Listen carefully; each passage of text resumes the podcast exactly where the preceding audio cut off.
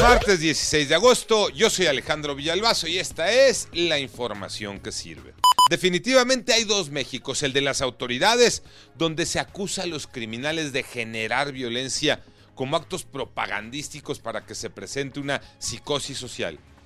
Dicen las autoridades, los han debilitado y por eso buscan generar propaganda criminal. Pero está el otro lado de la moneda el de los empresarios, por ejemplo, que no están de acuerdo con que se minimice la ola de violencia en el país. María Inés Camacho. El presidente de la Coparmex, José Medina Mora, rechazó que la violencia que se ha registrado en los últimos días sea una exageración, como afirmó el jefe del Ejecutivo, y si no dijo que les pregunten a las víctimas de estos actos.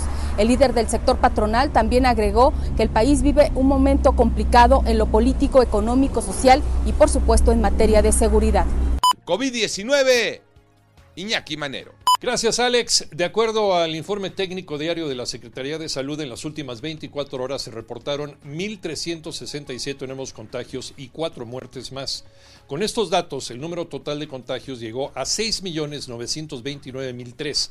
Por lo que respecta a las personas lamentablemente fallecidas, la cifra alcanzó 326.736 personas y esto a lo largo de la pandemia.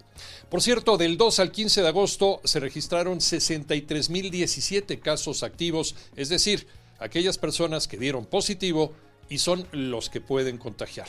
A seguirse cuidando y a vacunarse. Jornada 9 de la Apertura 2022, Tocayo Cervantes.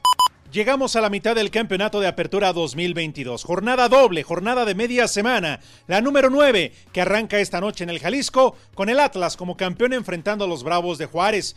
Pero destaca partido por el liderato general. Toluca recibiendo a los Rayados de Monterrey, además de la visita del América Pachuca y Cruz Azul recibiendo a los Cholos de Tijuana. Habrá un partido reprogramado para el próximo mes de septiembre, que será Chivas contra los Tigres. Yo soy Alejandro Villalbazo, nos escuchamos como todos los días de 6 a 10 de la mañana, 88.9 y en digital a través de iHeartRadio. Pásenla bien, muy bien, donde quiera que esté.